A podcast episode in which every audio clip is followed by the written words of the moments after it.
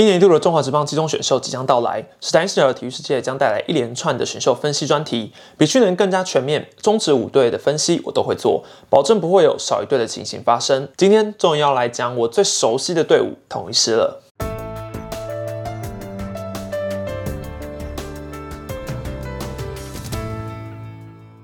Hello，大家好，我是史丹利。去年在台湾大赛上演惊奇逆转，硬是拿下暌违七年的总冠军之后。同性，俨然已经走出先前的低潮。近年来，透过选秀大肆补强，如今也都成为四十军新生代的看板球星，包括外野三帅苏志杰、陈杰宪、林安可。内野年轻主力林敬凯、林子豪，还有今年窜起的少年王牌古林瑞阳，他们都是自二零一六年选秀之后才陆续加入狮队的，刚好也就是他们设立球探部门之后。不过统一是真的已经换血成功了吗？说真的，在找到游击正解还要取代高国庆的人选前，我都不认为是换血完成了，只是至少已经走在对的道路上。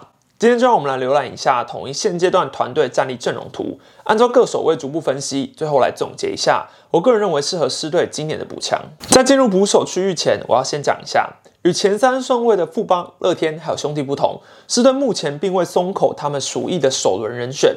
兵种只透露过会锁定集战力，主要可以考虑在明年或甚至下半季就能出赛的选手。言下之意，大概就是旅外选手。如果前面的江少庆、陈冠宇还有吕燕青相继被选走，先不谈胡志伟还有曾仁和的话。那台面上就只会剩下吉吉角拱冠一位的旅外选手。那在考虑吉吉角拱冠之前，我们必须来看一下是对现有的捕手群。去年他们也曾经面临过类似的问题，当时投入选秀的是张敬德，最终狮队选择了林子豪，反而在第八轮补进张兆元。这也符合我选前问玉成教练他所说的，以狮队捕手现况来看，在补强恐怕也只会偏向从后段的顺位。去补二或三号类型的捕手，那么今年再来看捕手的问题，恐怕也更不需要补给战力了，因为纠缠多年的一号捕手之争，在林丹安慢慢打出成绩，陈崇又发生重大失误后，已经分出高下。改名前的他，去年已经缴出 OPS 加六十五点五的火力，今年换球之后反而大幅度提升，OPS 加来到一百一十三点三，甚至比张敬德还要高。似乎也是用成绩证明自己并不是单纯的守备组而已。在林丹安卡位主战之后，陈聪宇接下来必须得先证明自己已经找回信心，才有机会拿回一军的位置。毕竟除了那一次的重大失误以外，他今年只打出 OPS 加六十七的火力。在攻守失衡的情况下，或许教练团会更希望经验丰富的郭俊伟来担任二号捕手。当然，狮队两年前就已经针对捕手接班布局，特别是选进 U 十八的中华队打点王罗伟杰，朝着专职捕手之路迈进。就以他的打击实力而言，现在直接上一军打 DH，搞不好都是可以的。但问题是要蹲补，可就没这么容易了。坦白说，罗伟杰现在最需要的，可能就是在二军蹲好蹲满。因为他需要更多的实战经验去熟悉捕手这个位置，但过去两年狮队的二军总教练高建三倾向用的都是大专级战力，去年是柯玉明，今年则换成了张兆元。所以你说狮队缺捕手吗？可能缺，但缺的是年轻潜力股。因为罗伟杰如果无法蹲捕后，接下来就要安排转守位了，那未来林黛安的班没有人可以接，捕手战力就会拉警报。可是你说狮队需要挤一脚拱冠吗？我想答案应该也不用我明讲了。接下来进入人才济济的异垒防区，除了这五人以外，潘杰凯、吴杰瑞、郭富林还有陈庸基同样都能镇守异垒，结合了老中青三代，应该会是狮队最不缺人的位置。就事实却不是如此，狮队今年最依赖的异垒手仍旧是四十二岁的老将高国庆。虽然说他的打击率逼近三成，但 OPS 加只有八十三。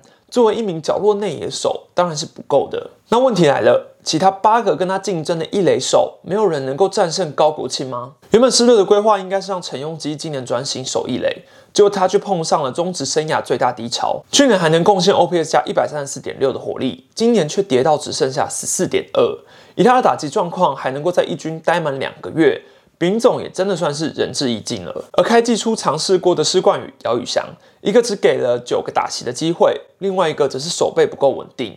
到头来让丙总安心的还是只有高国庆。不过丙总还是很愿意给新秀机会的，至少从五月份拉上何恒佑的决定就能够看得出来。长远来看，何恒佑当然要练中线才能发挥他的最大价值，但在林敬凯卡位的情况下，要与他竞争并不容易。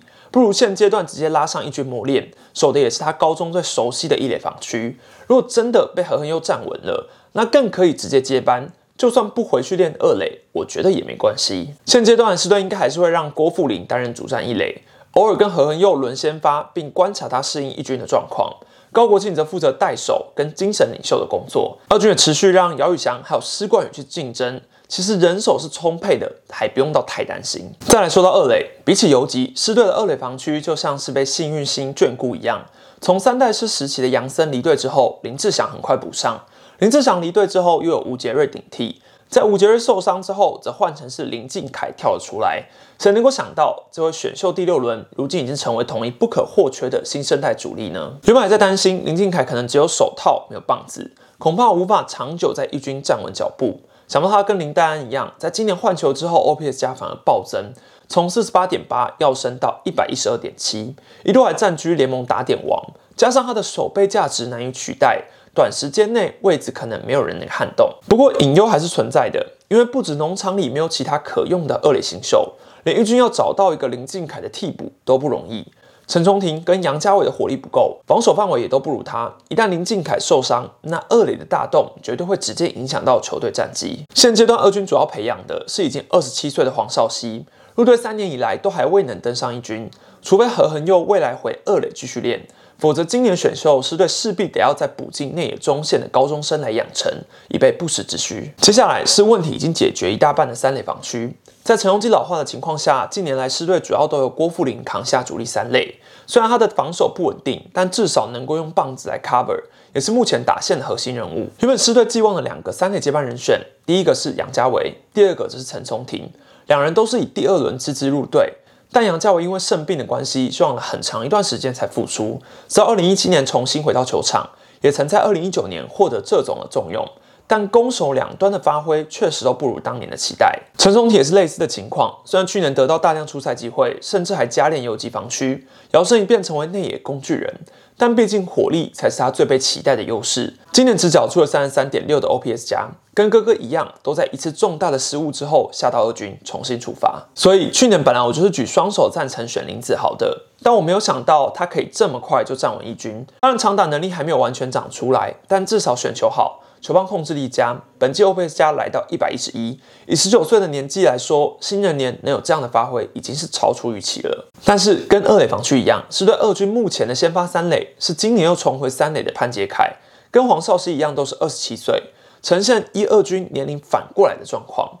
最简单能够解决的就是拿一个坚守二三垒的高中生进来养，也算是提前买一个保险吧。再来就是所有失迷的噩梦，怎么补也补不起的游击大洞。要知道，大概从陈荣基离开游击防区之后，狮队至少前后试了超过五个人守游击，从黄恩赐、吴国豪、潘杰凯、杨家伟，再到陈杰宪。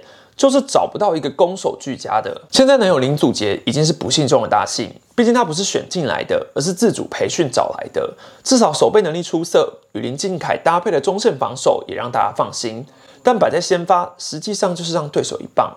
今年他的 OPS 加从六十三点二缩水到只剩下二点六，就算守备再好，也很难长久站稳一军。而去年狮队唯一拿到的正游击许哲彦，今年又因为当兵的关系，一直到四月底才回球队报道。所以上半季游击荒的问题仍旧存在，必须得找非游击出身的陈崇廷来顶替。眼下二军在养成的是从捕手拉去练游击的柯玉明，还有从外野又被拉回内野的吴国豪。我想狮队趁今年再拿一个或甚至两个潜力游击进来养，应该会是更保险的。比起内野的动荡不安，狮队的外野防区就显得平静许多。因为只要外野三帅合体的一天，基本上无人能去撼动他们的位置。这三人的实力跟成绩，我想就不用多说，大家应该很清楚了。而这也是为什么狮队去年选秀连一个外野手都没选，因为就算选了，在二军也一样没位置。当然，四号外野的竞争仍在持续中。去年在代打表现突出的唐兆廷，今年换球之后有一点被打回原形，OPS 加从一百一十八点八跌到五十六点六，足足差了一倍的火力。这也让外野三帅很难获得轮休的机会。因为板凳上没有人能够提供相对应的火力，除了唐兆廷以外，中生代的罗国龙、郑凯文还有林俊汉也都有陆续获得先发的机会。我个人认为林俊汉是最让我惊艳的。别看他一军打击率不到两成，OPS 加可是高达一百五十六点九，虽然是小样本数，但也说明了他确实具备选球还有长打的能力。当然，林俊汉的守备能力并不获得教练团信赖，但至少在潘武雄本季陷入低潮的情况下，我认为丙总应该多给林俊汉一点机会。说不定能够在为打线添一名左打重炮。另外，春训打击火烫李成林，今年也尝试来镇守中外野防区。本季在二军缴出 OPS 加一百三十七点七的火力，前一阵子也已经被注册进六十人名单，搞不好在未来复赛之后也有机会上一军试试身手。整体来看，目前外野的人手还是很充沛的，年纪也大多未满三十岁，但毕竟张伟胜容易受伤。如果不放心的话，那二军依旧可以用后段的顺位，再选个能守中外野的高中生进来养成。最后要来讲团队投手群，去年是对一口气补了六位投手，其中包括三位高中生，一位左投手，一位能投先发的姚杰宏，还有一个旅外的集战力李奇峰。这几年他们一直在寻找能够接班潘威伦的王牌土投，从江承彦、陈运文、林子威，甚至施子谦，却一个接一个的养成失败。唯独陈运文常驻一军，却变成了守护神。江承彦跟施子谦虽然偶有佳作，但整体成绩确实还不到王牌身手。不过三年前用保险签选进的古林瑞阳，在林月平担任二军投手教练细心照料之下，终于在今年开花结果。开季前八场出赛已经收下四胜，ERA Plus 仅次于徐若曦，名列联盟先发土投第二。光凭他的球速，还有惊人夺三振率，就能够说明他的成绩绝对是货真价实。但问题就在于，除了古林之外，狮队还找不到一位堪用的五号先发。张承恩控球的老问题还在，之前本季还没有上到一军。目前最期待的就是姚杰宏，虽然开季在一军两场的先发投的并不理想。但他的球速条件是很好的，三振能力也高于僵尸二人。不过眼下狮队要的就是能够马上顶一军的先发土头，自然也会希望透过今年选秀补强集战力。所以如果在江少庆、陈冠宇还有吕彦青相继被选走的情况下，狮队要拿集战力，恐怕也只能期待胡志伟跟郑仁和出来选了。以这两人的近况来比较，当然是优先胡志伟，再来郑仁和。最简单的方法就是直接看他们今年在二军的成绩。胡志伟展现了惊人的载智力，合计三十八点二局的投球，仅失掉三分则失，ERA Plus 来到五百三十五点六。三振能力虽然不如吕彦青，但平均每九局只会送出零点七次保送，最外球速来到一百五十二公里，显示状态仍旧维持相当好。而郑仁和的表现虽然也不错，但放在胡志伟旁边还是有一点差距。至少师队已经透过自行培训观察他很长一段时间，对于曾仁和的状况应该是很熟悉的，所以我们也不会完全排除掉选曾仁和的可能。虽然苏领队是说尊重终止选秀的精神，不先接触球员，但眼下这两人都还没有松口要参与选秀，为了师队好，或许也是时候要主动出击。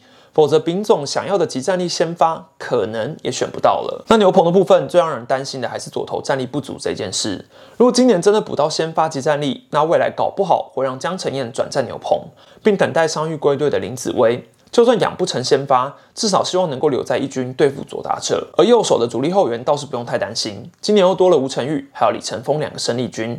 除了江成峰还有潘伟伦以外，主力牛棚的年纪都在三十岁以下。可用之兵其实不少，终结者也还年轻，整体来看问题并不大。那以上来总结一下，我认为是对今年选秀的整体方向，首轮就是朝着集战力先发土头去拿。我个人的顺位是胡，再来是曾。如果两个真的都没有出来选，那应该也不考虑犄角拱冠，而是选择年轻的陈志杰进来养。二三轮的部分就是往年轻的内野手来选，主要是先考虑能手游击的高中生，像是今年王贞治杯的打击打点双冠王蓝正威就是不错的人选。另外还有普门的张仁伟，还有古堡的周伟宏。以狮队的第四顺位而言，三个之中能够拿到一个，当然是最理想的。以上就是今天的影片，下次影片就是最后一集魏全龙了。接下来等到名单一公布，我会整理出今年所有要参选的高中生还有大专生给大家参考，挑出一些特别的来讲解，千万不要错过喽。我是闪力，希望影片自然在订阅分享，可以开始让这里出影片最新通知。这样下订阅，必然在区上追踪 Pocket 搜寻喵米史丹利哦。我们下次见。